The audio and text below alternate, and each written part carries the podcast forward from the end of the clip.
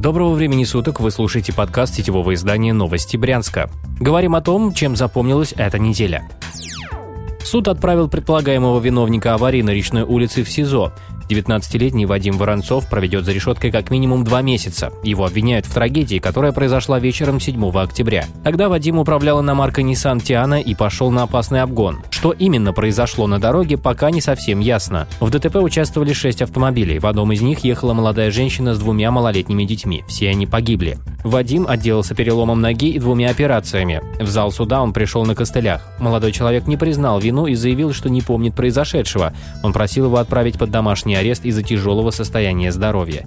Суд решил иначе и учел, что Вадим имеет украинское гражданство и может в любой момент вернуться на родину к родственникам.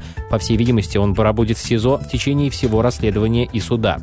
За смертельное ДТП ему грозит 7 лет колонии. Политика. В Брянске 8 ноября выбрали нового мэра. Изначально в гонке за креслом участвовали пять человек. Один из них отказался от борьбы после первого тура, другого со скандалом не допустили до второго этапа из-за нескольких неподанных документов. В итоге депутаты Брянского горсовета единогласно поддержали кандидатуру Александра Макарова. Чиновник сохранил важный пост, который занимал предыдущие пять лет. Ремарка. На судьбоносное заседание Горсовета наведался заместитель губернатора Владимир Оборотов. Перед голосованием он взял слово и передал депутатам два наставления Александра Богомаза.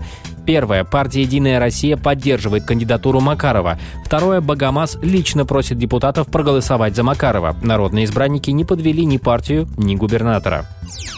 Городские новости.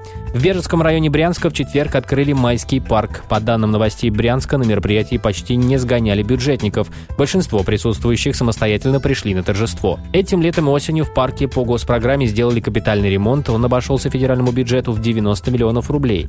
В майском появились несколько новшеств. Спортивный городок, детская площадка, скейт-парк, канатный городок и светодинамический фонтан. Старые снесли, и теперь на его месте образовался пустырь. Дизайн парка подготовила архитектор Ольга Грозева. Открытие не обошлось без инцидента. Во время торжественного выступления первых лиц Брянщины к сцене подошла женщина. Она обматерила чиновников и высказалась по поводу медицинского обслуживания в регионе. Крупный мужчина увел даму в сторону, а спикер облдумы Владимир Попков отмолчался и продолжил декламировать об успехах действующей власти.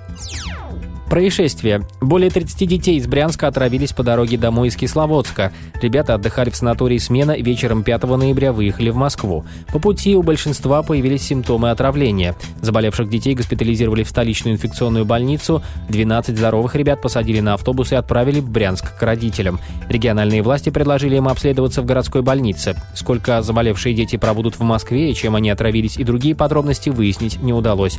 Корреспондент новостей Брянска обращался в департамент Департамент образования, Департамент здравоохранения к детскому омбудсмену. Везде либо не отвечают, либо ничего не знают. Будет ли проводиться проверка правоохранительных органов, также неизвестно. Об этих и других событиях региона читайте на сайте newsbryansk.ru. Вы слушали подкаст новостей Брянска. Будем жить, будут новости.